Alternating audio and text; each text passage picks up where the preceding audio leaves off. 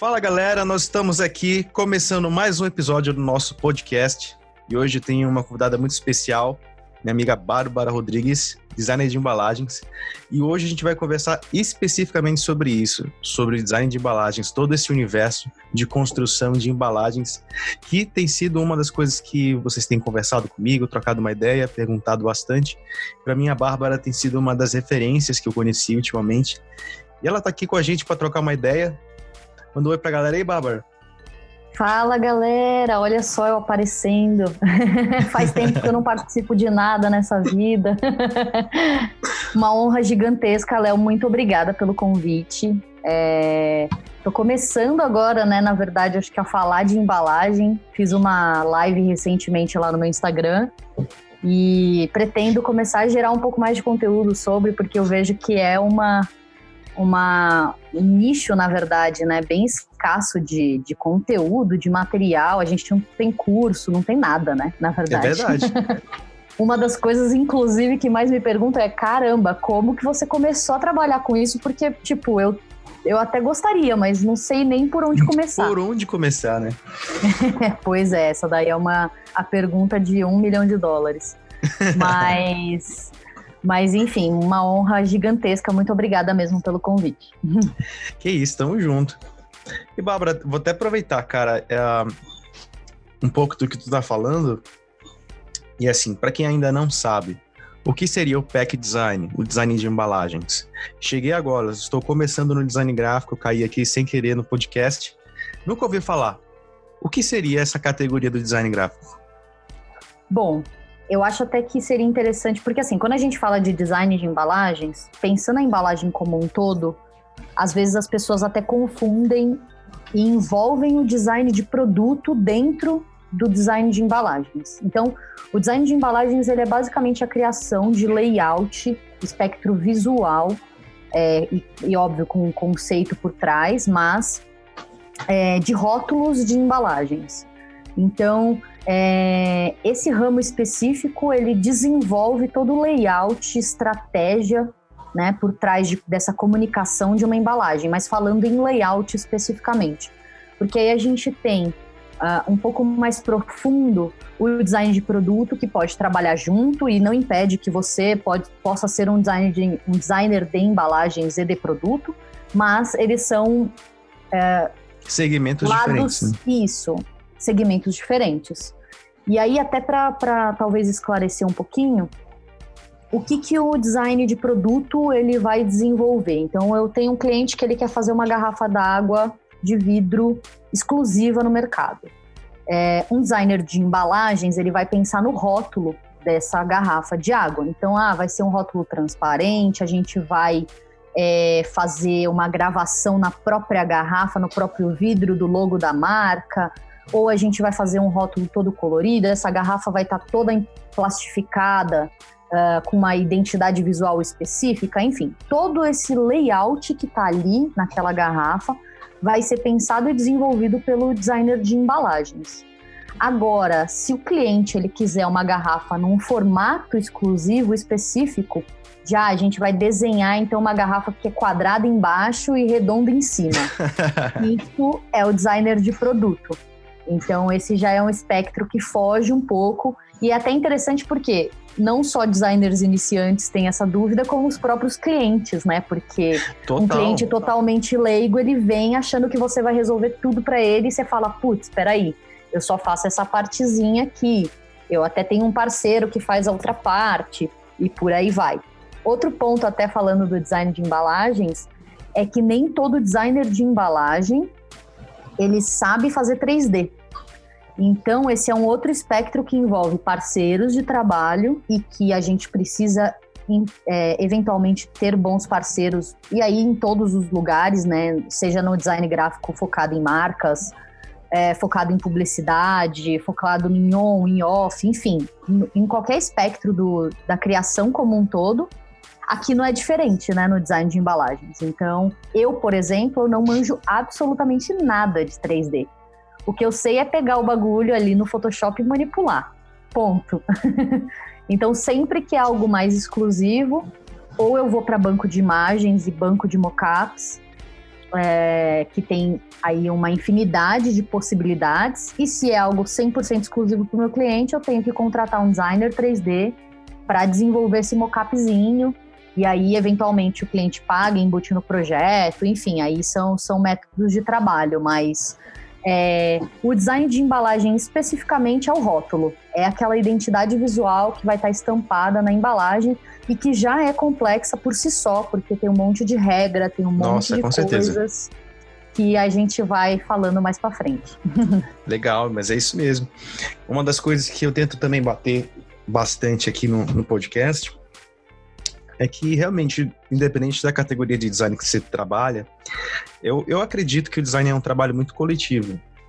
Ainda uhum. mais agora nesse período que a gente está vivendo, de realmente te entender esse novo mercado, de entender que na verdade é unindo forças e colaboração que a gente vai realmente crescer. Porque Sim. isso enriquece muito o, o produto final. Né? Vamos, vamos supor, por exemplo, no meu caso, hoje, inclusive, eu acabei de passar um orçamento para um projeto de identidade visual que o cliente queria um mascote. Cara, eu sou zero ilustração, assim, tipo, só pela graça mesmo para eu fazer é, é, é, muito complicado. Mas aí é que nem o Lucas do Estúdio Trauma. Conhece uhum. o Lucas, né? Ele sempre Conheço. fala assim para mim, Léo, o que, o que a gente se bate aqui para fazer uma ilustra, assim, em um dia, dois, se batendo com muita dificuldade, um, um ilustrador, tipo, experiente, com um bom briefing, com, com um, um, um, bom direcionamento, faz isso em poucas horas, sabe? Tipo. Sim. Então, é muito bacana você falar isso, né? Na, no podcast passado, quando eu estava conversando com, com o Rafa Iglesias, ele uhum. também estava contando algumas experiências de embalagem, né? De como é complexo lidar com as, as burocracias de cada país, né? De cada estado já tem algumas burocracias, mas em países, então, né? inclusive, Sim. isso eu acho que é uma das dificuldades que a gente tem que enfrentar no meio desse processo, né? Queres falar um pouco sobre isso? Sim, não, realmente, ó. No ano passado, começo do ano passado, eu eu peguei meu primeiro projeto internacional, que foi para uma cliente do Equador. E até então, tipo, inicialmente, juro para vocês, o meu maior medo era o idioma. Não que eu não soubesse me virar no espanhol, porque eu sempre tive até facilidade com espanhol, Agora eu tô me especializando um pouco mais no inglês, porque eu vi que eu tinha mais dificuldade com inglês uhum. do que com espanhol. Uh, mas assim, quando eu fechei o contrato com ela, eu falei, caramba, porque até então eu tava assim, e-mail e WhatsApp. E até aí, eu tenho o Google para me ajudar. Google Tradutor. Tá tudo bem, entendeu? Na hora que eu fechei o contrato, aí eu passei para um professor de espanhol para traduzir o meu contrato, para tá tudo bonitinho, né? Não ter erro de, de tradução nem nada. Na hora que eu comecei o projeto e que eu vi que, na verdade, tipo, o idioma era o de menos. e é, inclusive, um. Eu não sei se, tipo, é, é, é, meio que um imaginário que todo mundo tem, porque sempre que eu, sei lá, posto um, um spoiler no meu Instagram falando que eu tô com um projeto gringo, todo mundo sempre vem me perguntar: ah, mas como que você fala inglês com ele? Como que é? Não sei o que, que nem agora eu tô trabalhando com um árabe, né? E foi o primeiro, primeiro árabe que, que eu já fechei na vida. É, só que assim, o cara já vem com uma pegada muito de boas. Porque não é a língua dele, não é o idioma dele. Então, é a segunda língua dele e é a minha segunda língua. Então, assim, a gente tem que se entender que ele não vai falar o inglês perfeito, perfeito. e eu não vou falar o inglês perfeito, entendeu? Então, assim, a gente sabe que, tipo, não é nosso, nosso idioma principal, então a gente já vai sem preconceito. Então Legal. já é muito. Nossa, isso é muito mais tranquilo, né? essa comunicação, exato. E aí, por exemplo, voltando à minha cliente do Equador, é, quando a gente foi desenvolvendo, foi um projeto gigantesco, acho que o maior projeto que eu já desenvolvi até hoje, inclusive, de embalagem. Eu fiz a marca dela, uh, e é uma marca de alimentos gourmet mais, é, mais saudáveis, tipo snackzinho saudável, sabe? Só que a gente fechou seis produtos. E cada Nossa. produto tinha alguns dois, outros três sabores. Então, assim, foi tipo, acho que 15 embalagens. Uau. Foi tipo uma linha gigantesca. Não tá pronta ainda, inclusive, por, por isso que eu não tenho no meu portfólio, porque já faz mais de um ano e ainda tem um produto que a gente precisa terminar. E assim, uh, no fim das contas, depois que eu fui descobrir tipo, virar noite, assim, passar final de semana pesquisando legislação do país, entendendo. Na época, no, no, mais pro final, né? No segundo semestre do, do ano passado, que foi quando eu comecei efetivamente a trabalhar com as embalagens dela, eu tive que colocar no meu notebook, uh, mudei o idioma para espanhol, espanhol do Equador. No meu celular, a mesma coisa, porque facilitou a minha busca no Google, né? De tipo, de eu achar realmente as informações em sites do Equador e não buscar aqui em espanhol e sair, sei lá, da Espanha. Traduzindo. Exato. Então, assim, foi, foi uma coisa muito louca, porque eu descobri umas outras regras que existem que agora para mim já tá mais tranquilo, mas que são regras da América Latina inteira, só o Brasil não tem. Caramba. Então, tipo, no fim das contas, eu achei que ia ser fácil por estar na América Latina, mas no fim eu descobri um monte de coisa que aqui não é praticado pela Anvisa em, em alimentos específicos, né? E tem na Argentina, tem no Chile, tem no Uruguai, Paraguai, Venezuela, Equador, enfim, tem em todos os lugares da América Latina, menos no Brasil. Contanto que até no ano passado, quando eu estava pesquisando essas coisas, tinha vários artigos falando: ah, isso vai começar a valer no Brasil e não sei o quê. Eu falei: bom, se começar, vai ser uma grande Melhor, bosta. porque eu já, já sei. Vai, já vai saber, exatamente, né? É pois é, eu vou estar um passo à frente. Mas assim, essa questão de legislação até Uh, todo mundo sempre fala, putz, eu preciso saber todas as normas de todos os lugares. Uma que é impossível, já começa por aí. Nem se tivesse uma é pós-graduação em design de embalagens focada em comida aqui no Brasil, ela não ia conseguir passar para ninguém tudo isso de conhecimento. Então, assim, o que uma pessoa que está começando precisa entender que a embalagem Uh, eu trabalho com mais foco em alimentos, né? Até hoje eu só tenho, só trabalhei com alimentos, mas tenho vontade de trabalhar com cosméticos, por exemplo. É, e sei que cada, cada segmento da embalagem ali, ela tem uh, um órgão fiscalizador. Então a gente já tem que entender que existe um órgão fiscalizador, que no caso aqui no Brasil é a Anvisa que se pegar qualquer coisa errada na gôndola, seja na gôndola da perfumaria, do supermercado, de qualquer outro Retira lugar... Retira o produto de circulação. E toma uma multa gigantesca. E vai para o teu cliente, não vai para o lojista, não vai para ninguém. E às vezes nem o cliente sabe disso. Então, assim, todos esses conhecimentos prévios que depois você vai adquirindo com a experiência, porque é inevitável você saber tudo isso, sabe, do dia para noite, é interessante até para você nortear o teu cliente, porque várias vezes uh, vem algum cliente me pedir orçamento e aí eu paro e falo, tá, mas você tem uma engenharia de alimentos? Putz, não tenho. Tá, mas como que você vai fazer a tabela nutricional do seu produto? E a lista de ingredientes? Não é só porque você está produzindo ali na fábrica que você sabe. A engenharia de alimentos vai desmembrar todos aqueles exatamente. ingredientes para saber exatamente qual a porcentagem, a grama, a miligrama que tem ali naquela porção específica. É porque assim, gente, quem está escutando vocês, quem está escutando a Bárbara, do que, que a gente está falando? É porque quando você está desenvolvendo um projeto de embalagem, por lei, você é obrigado a colocar as tabelas, vamos supor, no caso de embalagens de alimentos, você tem que ter, por lei, na embalagem um espaço é, discriminando exatamente a, a quantidade, os valores nutricionais, todas as gramas milimetricamente descritos e mesmo que você tenha um produto com um nome fantasia, em um espaço da embalagem você também tem que ter um nome específico daquilo que, que você está vendendo e várias outras regras que a Anvisa e outros órgãos, dependendo de, de que tipo de embalagem você está fazendo, fiscalizam. E por que, que isso é tão importante dar atenção, gente? Porque quando um produto desses é encontrado por algum fiscal, como a Bárbara estava falando, esse produto, além de, de trazer uma grande multa para o cliente, ele corre o risco de ser tirado de circulação.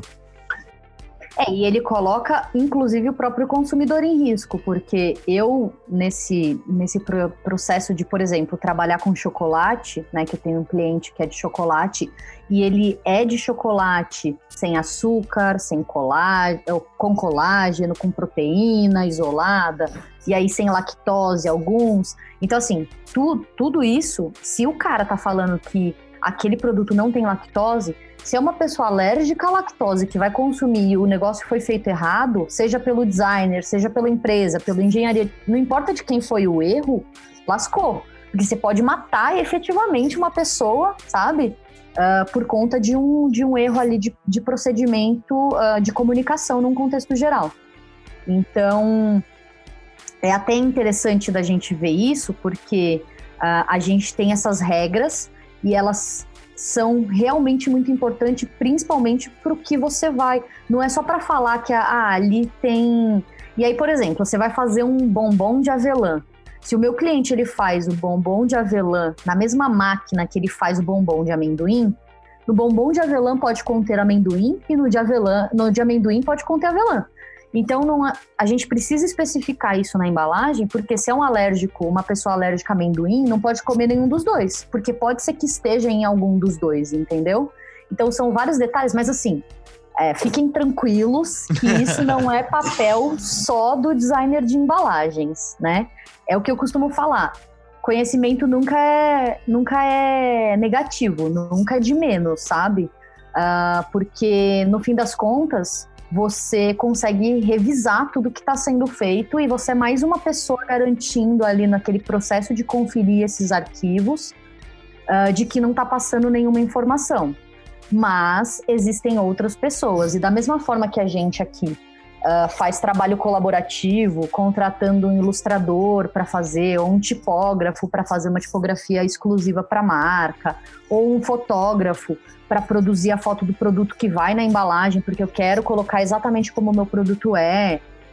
Enfim, nesse background, falando de regras e de leis, é, também existe todo esse processo colaborativo. Então, é o designer com o engenheiro de alimentos, ou se é cosmético, por exemplo, com um laboratório, entendeu? Com o cliente, que também precisa estar a par de tudo isso, porque, ou então o gerente da fábrica, por exemplo, porque não adianta nada, passa pela engenharia do alimento, chega na fábrica, um funcionário bota uma coisa errada lá no meio da produção. que a gente vê que eventualmente acontece, né, nas notícias.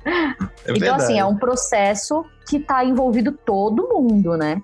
A gente acaba sendo responsável por colocar as informações ali da forma correta, uh, nas proporções certas, porque também existe, inclusive, que foi até o que você começou a falar, existe tamanho específico para algumas algumas especificações na embalagem.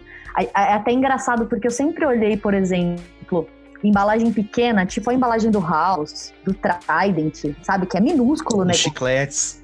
Exato. E tem que ter tudo ali, cara. E, tipo, ali é o tamanho mínimo possível permitido por lei, mas tem que estar. Tá. Não adianta, se aquele produto ele vai ser vendido individualmente, ele tem que estar tá ali. Então, é sempre importante da gente se atentar a todos esses detalhes, porque, por exemplo, uh, com esse meu cliente do chocolate, ele vende os bombons em lata. Aí as informações vão na lata. E aí a embalagem individual do bombom é só arte, entendeu? É identificação ali do coisa. Só que se o lojista for vender aquele bombom individual, ou abrir aquela lata e vender individualmente, aí já não pode, porque aí tem que ter todas as informações, código de barras, enfim, tudo na embalagem individual daquele bombom, entendeu?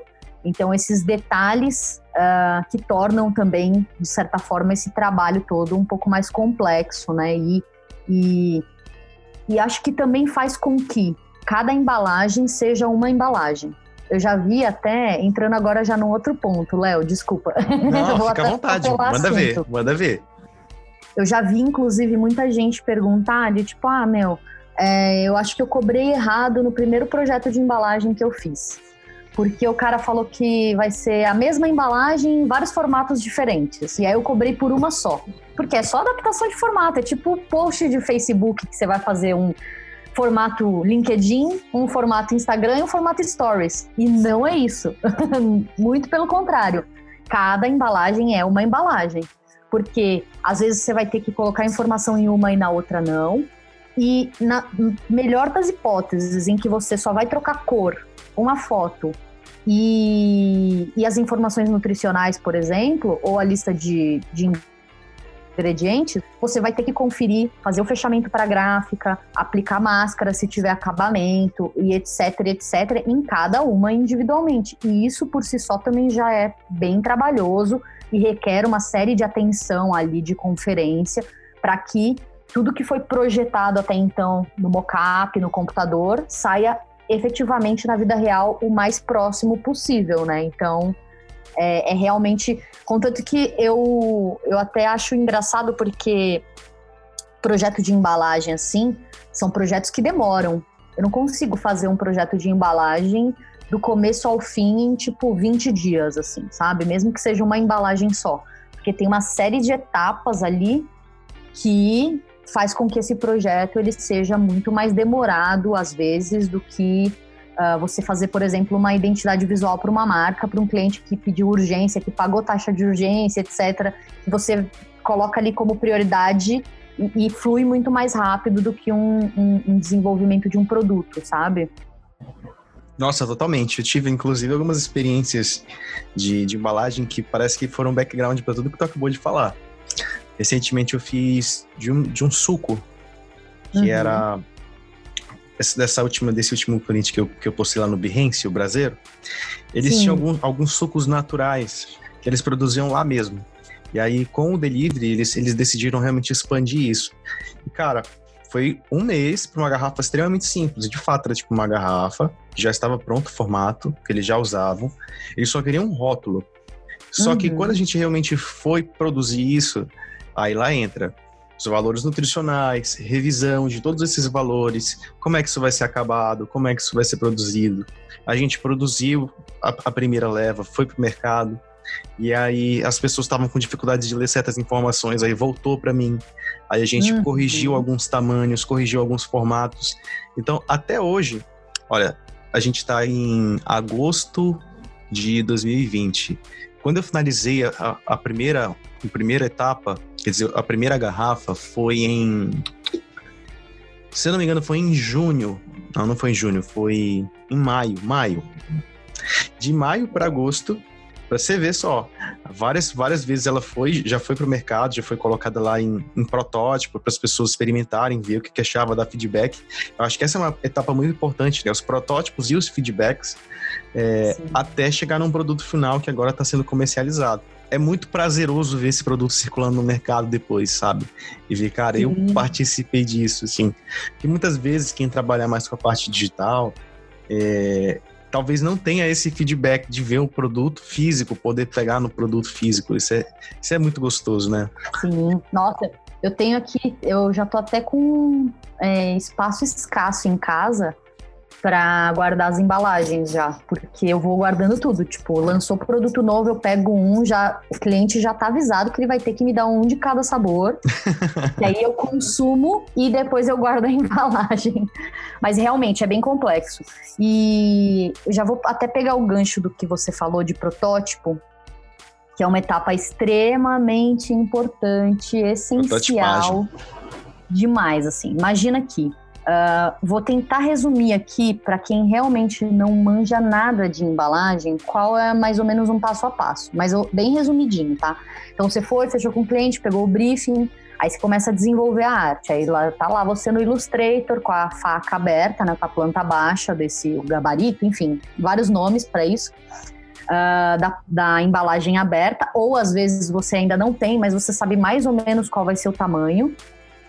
É, e aí você começa a desenvolver ali. Aí você deixa espaço para a tabela nutricional, você deixa espaço para as coisas que estão andando em paralelo, né, com outros profissionais, enquanto você está desenvolvendo ali.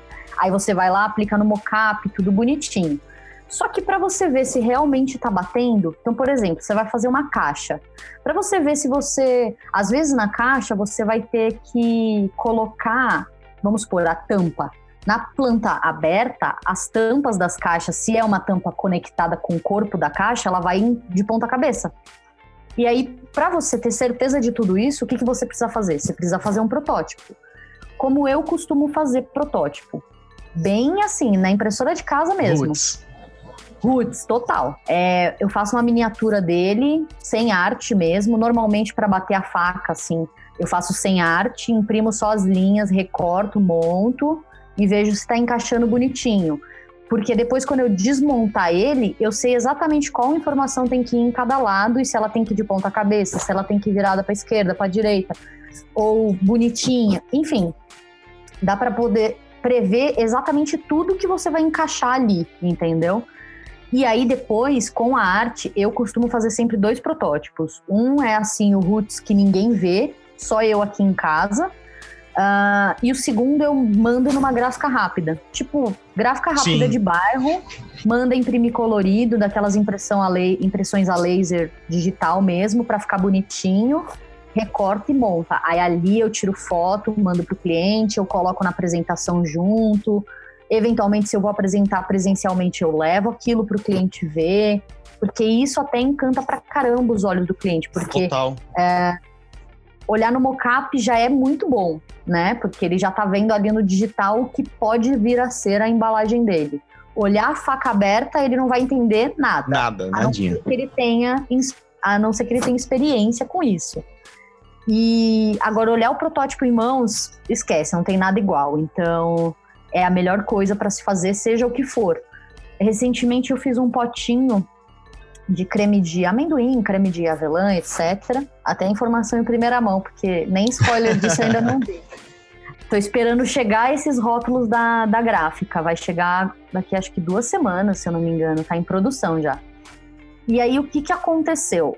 Uh, eu fiz, eu, tipo, peguei um potinho com meu cliente, um potinho vazio, né, transparente de plástico, é, para poder tirar as medidas, enfim, saber exatamente qual ia ser o tamanho daquele rótulo.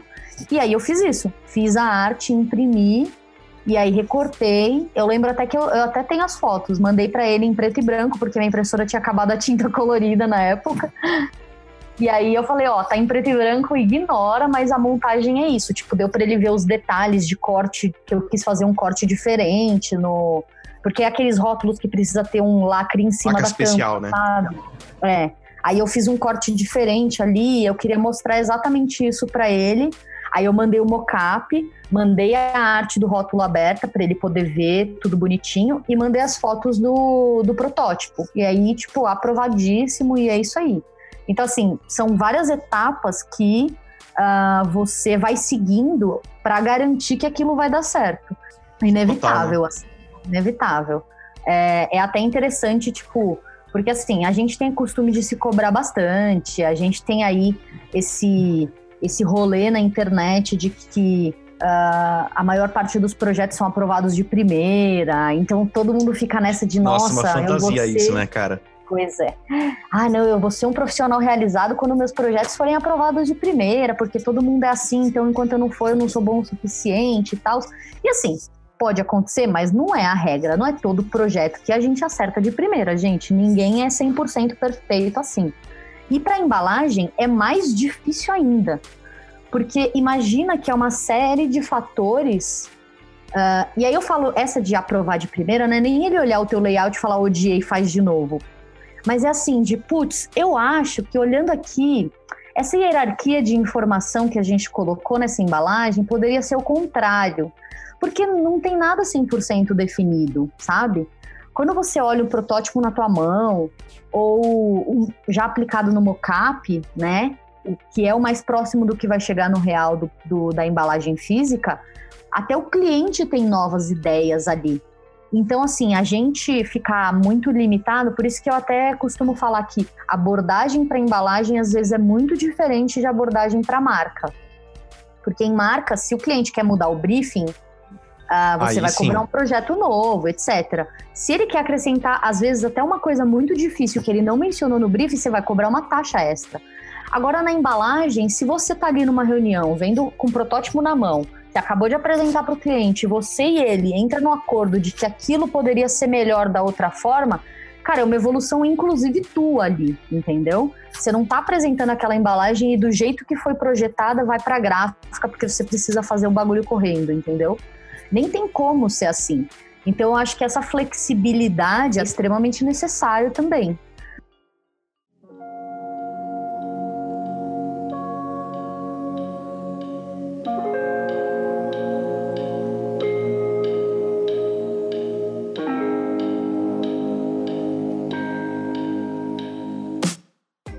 Cara, como foi para você começar a se interessar pelo design de embalagens? É, isso daí também é uma coisa que a galera pergunta, eu acho que eu nunca falei para ninguém.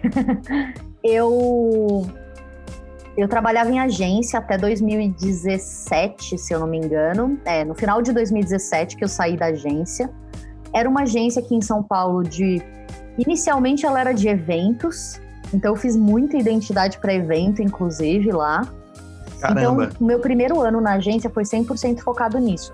No segundo ano da agência, ele, contra, ele contratou, ele fez parceria com sociedade, né, com um cara que era um diretor de arte incrível e tal, para poder mudar, virar a chave da, da agência de, de eventos para publicidade.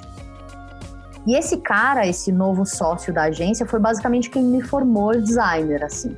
Que massa. Porque a agência era pequena na época, hoje acho que já é uma agência de médio porte, que já deve ter, sei lá, umas 50 pessoas trampando, não sei nem se isso é médio porte, mas antes era muito pequeno, era tipo, quando eu entrei era eu e o dono, daí depois ficou eu e os dois donos. Então assim, quem eram os designers? Eu e o outro dono que era o diretor de arte, que era formado como diretor de arte, né? E aí na agência ele era o diretor de criação. E aí eu lembro que uh, a família dele tinha uma empresa de azeites. É, e aí eles lançavam vários azeites. E aí ele assumiu, tipo, a conta de publicidade da empresa, que era da família dele, foi para agência. E aí a gente começou a desenvolver rótulo para azeite. Aí teve uma outra leva que a gente fez um azeite exclusivo, que até ganhou premiação. É, Nossa, eles que ganharam massa. a Brasil Design Awards, é, acho o que BDA. é isso, BDA. Ganharam uhum. ano retrasado, 2018 ou foi 2019? Eu não lembro, eles ganharam. Ficou incrível o projeto. Infelizmente, esse eu não, não assumo coparticipação, porque eu pouco pus meu dedo nesse projeto que eles ganharam, porque na época eu estava fazendo outro projeto. Porque imagina, dois designers. Nossa, deve é, ser um num, fluxo num... muito grande de, de demandas, né? Exato. E ali, com ele monitorando, que eu comecei a desenvolver rótulos e embalagens. Na época que ele estava desenvolvendo esse, esse azeite, uh, a gente pegou uma empresa de uma empresa de pães, de tipo pão de forma, pão de hambúrguer, pão de hot dog, etc., é, para fazer o redesign da marca e das embalagens. E aí esse projeto eu, eu, eu tomei à frente, então foi o primeiro projeto efetivamente de embalagem. Tem até lá no meu Instagram. Se quem quiser depois acessar meu Instagram, vai descendo que tem uns tem um post lá que é um monte de pãozinho assim é esse daí, o primeiro, da Carisma, o nome da empresa. Que é uma empresa aqui de São Paulo, uma empresa para classe C, D, E, assim, é, só vende na periferia e tal. E, e foi muito louco, porque ele chegou literalmente assim e falou: Ó, Bah, esse projeto é teu. Eu preciso, assim, uma semana, vai trabalhando nele. Aí ele falou: vai trabalhando aí nele, Uh, e daqui uma semana eu vou trampando aqui na minha mesa e você vai aí. Se você tiver alguma dúvida, fala comigo. E daqui uma semana eu quero que você me apresente no mocap. Eu falei, o que, que é mocap? Foi muito louco, gente, juro para vocês. Eu acho que eu nunca ralei tanto na minha vida para porque assim, imagina, eu tava na agência, naquela época ainda tava querendo crescer na agência. E tipo, foi um dos primeiros projetos, tirando campanha publicitária que eu assumia, foi o primeiro projeto que poderia virar coisas físicas que eu tava fazendo sozinha, né? Com supervisão dele, mas fazendo sozinha. E aí foi isso. Eu acho que eu trampei muito, foi tipo, dei meu sangue nesse projeto, deu tudo certo, foi aprovado de primeira pelo cliente, mas antes, e é aquele processo de agência. Porque aí você faz o projeto, mas você tem que aprovar primeiro para o diretor de criação Aí, se o diretor de criação gosta e tá tudo redondinho, aí você aprova pro cliente que pode rejeitar, inclusive. Então, Caramba. esse negócio até de apresentar, eu fui muito calejando. Hoje eu tenho uma facilidade tremenda de apresentar meus projetos. Contanto que vocês veem que eu tenho facilidade para falar, né? Porque a agência me pesou muito, assim. E esse cara, esse meu, meu diretor de criação, ele confiava muito em mim, sabe? E, tipo, ele era literalmente um, um, um, verdadeiro líder, assim, eu até me inspiro nele para no futuro ou eventualmente quando eu tenho parceria e preciso brifar alguém, sabe, conseguir liderar um projeto é algo muito difícil de você fazer sem, tipo, colocar só o teu o teu olhar e a tua expectativa em cima daquilo, né? Porque às vezes o outro designer que vai pegar para fazer um pedaço, ele tá com outras ideias e que podem ser tão incríveis quanto as suas. Totalmente. Então, assim, esse tipo de visão eu também fui desenvolvendo com ele. Hoje ainda uso muito ele como referência, assim, para tudo isso. Tenho contato com ele até hoje, enfim. Contanto que esse ano eu ganhei o, o selo do Behance, né? Meu primeiro selo de embalagem primeira pessoa que eu pensei foi ele. Já fui direto no WhatsApp, assim, cara, ganhei o primeiro massa, né, cara? e tal.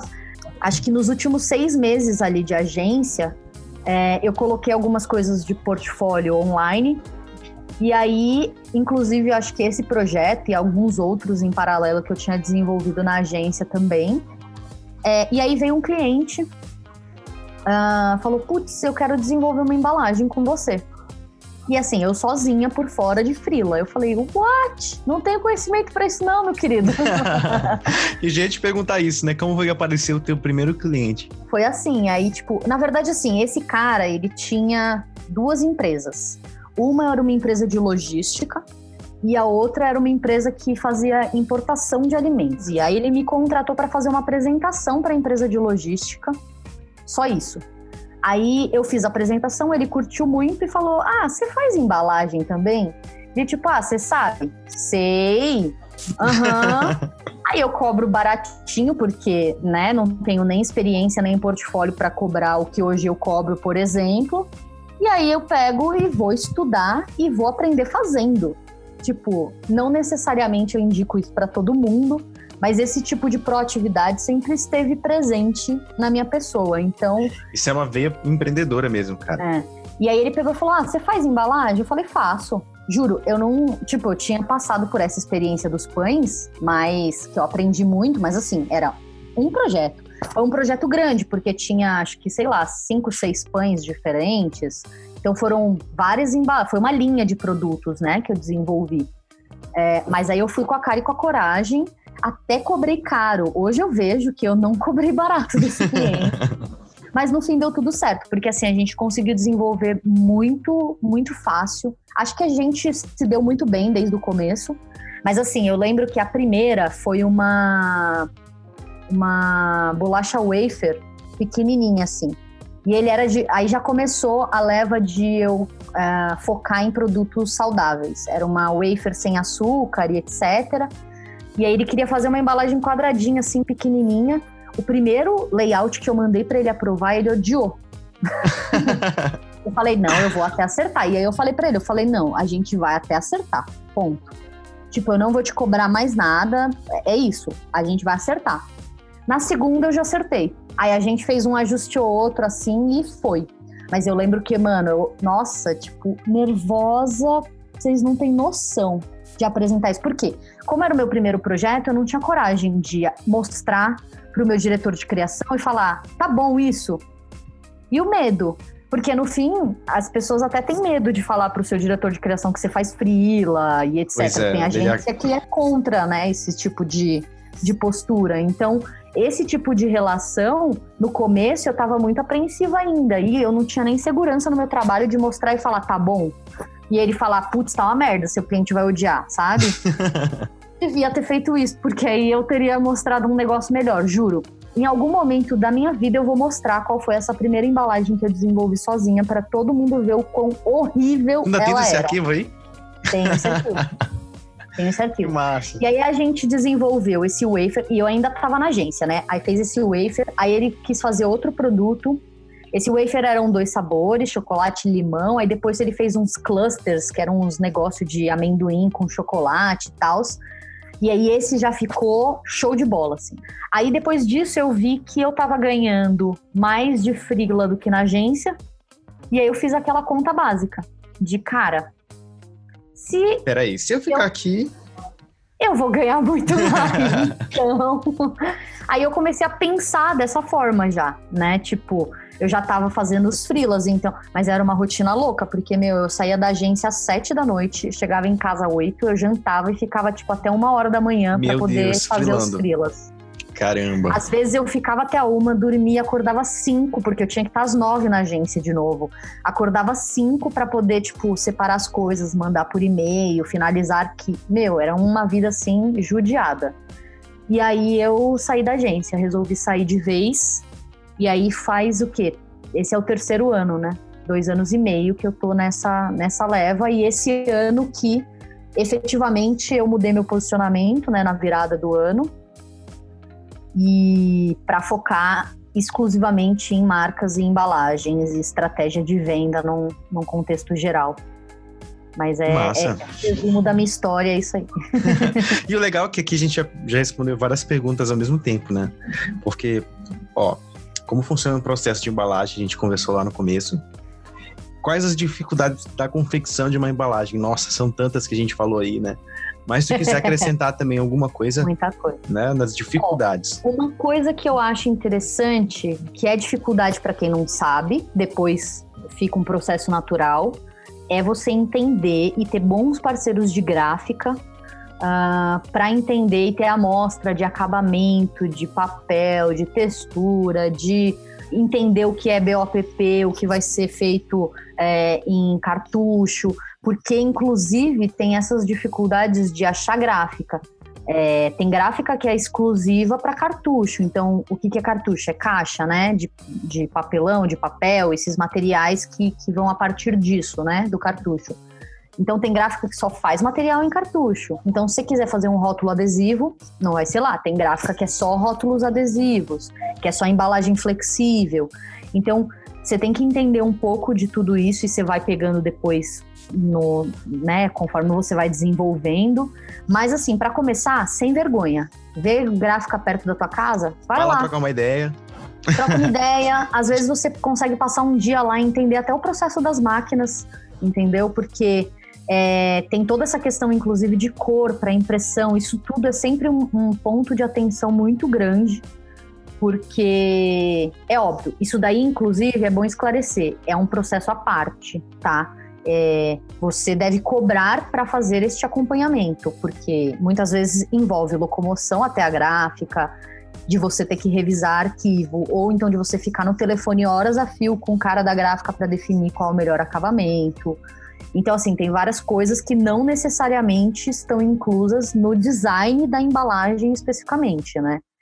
E entender todo esse processo material e tal é bom porque você passa até mais confiança para o teu cliente quando você sugere, tipo, cara, você quer fazer um rótulo? Putz, vamos fazer ele no BOPP fosco e a gente coloca um hot stamping. Ah, e aí, acho que isso até para marca, né? Você faz um cartão de visita, você fala, ah, eu quero no craft, mas eu vou querer com relevo. Então, esses processos gráficos, no geral, é sempre bom você ter conhecimento para a embalagem ter parceiros, inclusive para indicar, porque o cliente sempre vai te perguntar: ah, mas você sabe a gráfica que vai produzir isso daqui? Porque, meu, eu não quero dar um Google e pegar a primeira que aparecer, sabe? E se você indica, já passa essa confiança também, que você já trabalhou com aquela gráfica, conhece a qualidade e tal. Essa é uma das dificuldades, porque com o tempo só que você vai ter bons parceiros, vai errar pra caramba, vai achar esses parceiros ruins. E mesmo quando você tiver bons parceiros, você ainda vai achar parceiro ruim, porque às vezes teu cliente vai ver o melhor custo-benefício e. E vai querer e... meter ficha lá no Google. Pois é. é isso. Bárbara, tem uma pergunta do pessoal do Instagram. É, verdade que as pessoas compram produto só pela embalagem? É verdade, com certeza. eu faço isso muito. Então, Segundo estudos, que eu não vou falar dados exatos agora, porque eu não tenho esses estudos em mãos, mas eu acho que eu já até fiz um post, tem um, um blog, um, um, blog, ó, tem um artigo no blog lá do meu site uh, falando sobre isso, e aí tem o link da pesquisa bonitinho e todos os créditos certinhos. Mas já foi comprovado que as pessoas elas compram o produto pela embalagem ou por indicação. Então, a probabilidade dela estar tá passando no supermercado, aquela embalagem chamar atenção e ela levar para casa para ver qual é, é muito gigante. Chega a ser mais de 90%, sabe? Das pessoas compram ali. Só que é aquilo, a embalagem ela não faz milagre. Então, o primeiro contato que a pessoa, que o consumidor possa ter tido com um produto pode ter vindo da embalagem. Mas se ele vai virar um cliente recorrente, é se ele vai gostar do produto. Então precisa tudo se conversar. Não adianta nada eu fazer é, um, sei lá, uma embalagem incrível e super inovadora de um isotônico e o bagulho ser horrível, horrível de tomar. horroroso. O cara vai comprar uma vez e nunca mais e não vai indicar para ninguém, vai falar mal da marca e a probabilidade de um próximo comprar pela embalagem vai ser minúscula porque já vai ter ouvido falar mal de quem comprou, sabe? Quase um clickbait, Agora, né? pois é. Agora, se o cara vê compra pela embalagem e fala, nossa, chamou atenção. Ou pelos claims que tem na embalagem, tipo, ah, tá bem diagramado, chamou atenção o suficiente ali na gôndola para o cara né, ter interesse no produto. E ele gostou muito, esquece. Ali é só sucesso, porque aí é a, a venda de boca a boca que é a melhor que existe, né? Então. Mas sim, as pessoas compram pela embalagem, com certeza. Total, né? Aqui já tem uma outra pergunta que meio que é linkada a essa que a gente acabou respondendo também, né? que a embalagem tem o potencial de alavancar vendas total, né? Total, Totalmente. Total, total, total. Totalmente. Na verdade, é aquilo, do mesmo jeito que eu falei agora, que se a embalagem foi incrível, o produto foi um lixo, ele não volta. Se for o contrário, a mesma coisa.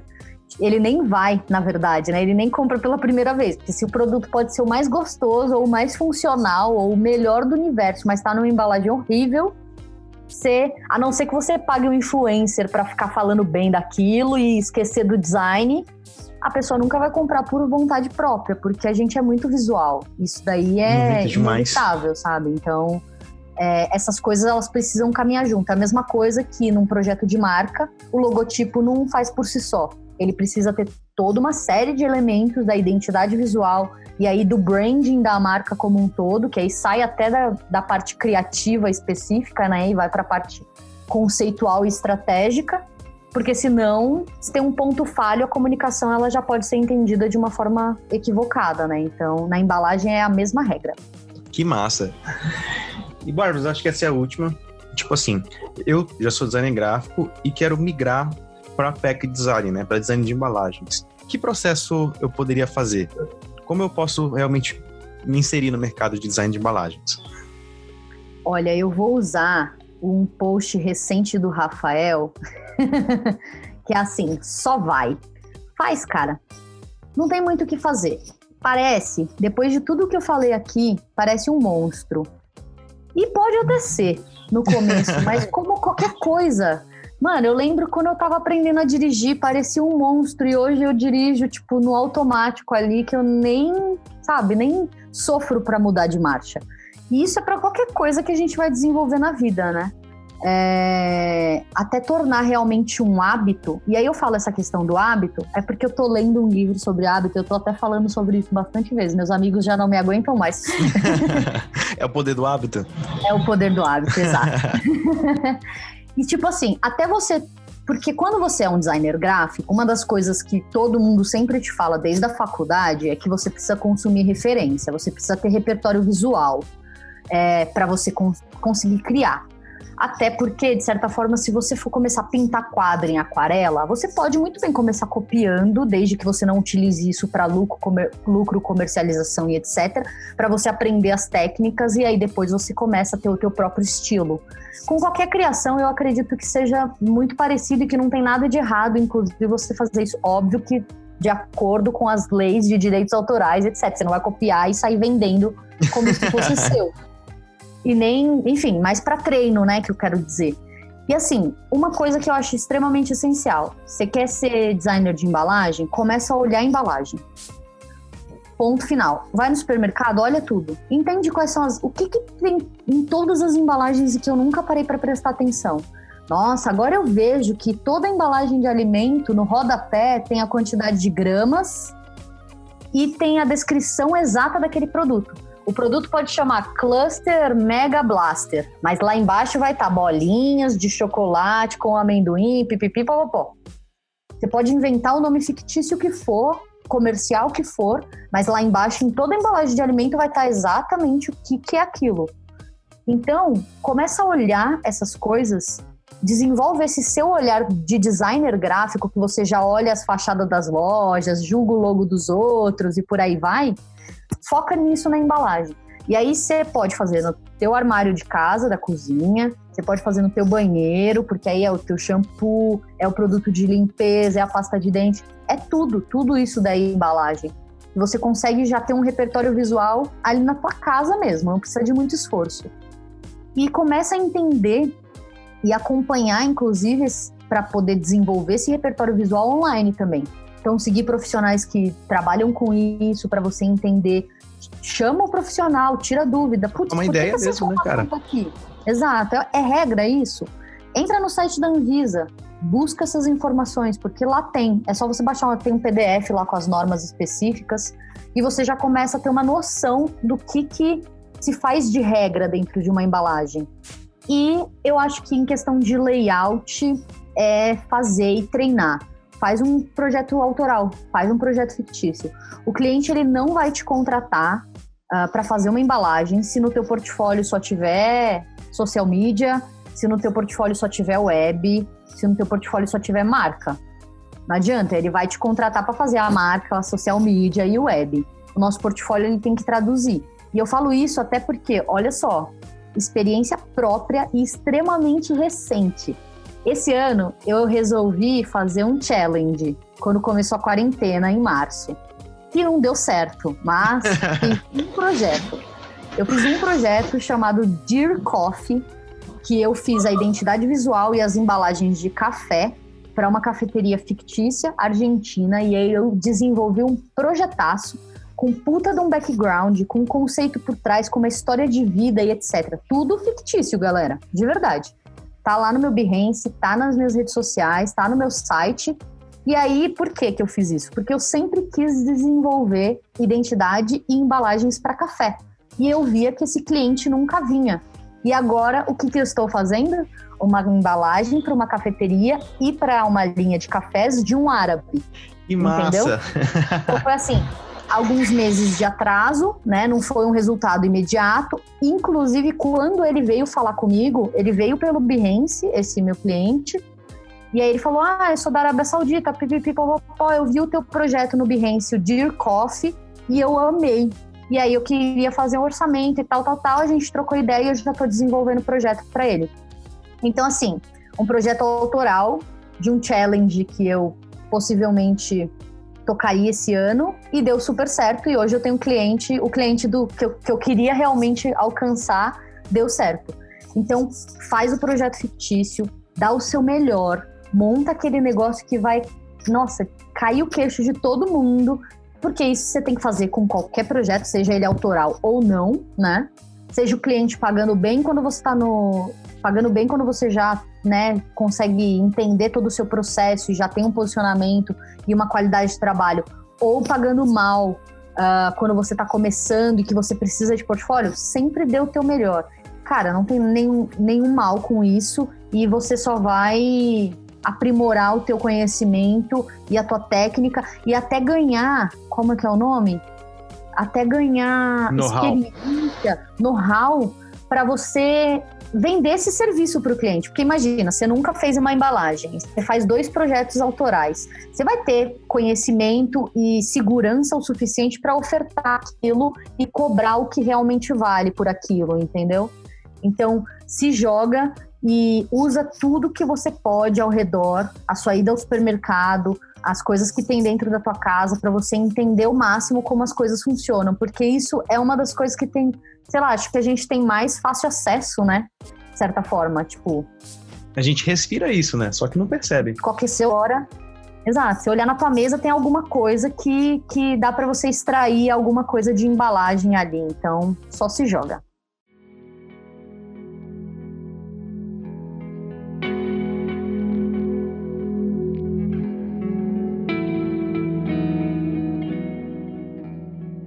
Cara, foi muito bacana. Eu te agradeço muito por, por trocar essa ideia com a gente, de passar toda essa experiência.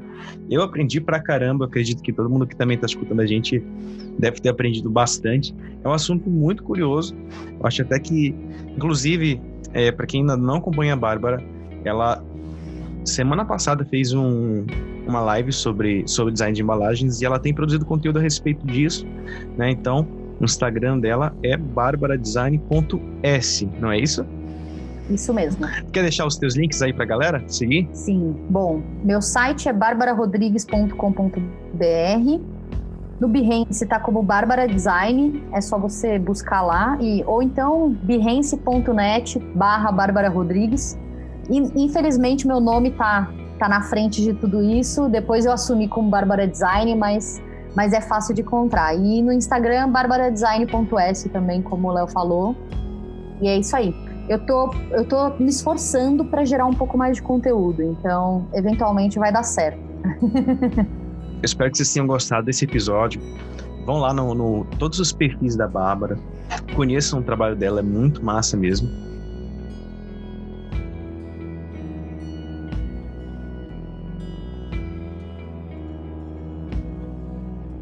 Fiquem à vontade para mandar mensagem para mim, para Bárbara, para tirar dúvida, para aprender um pouco mais.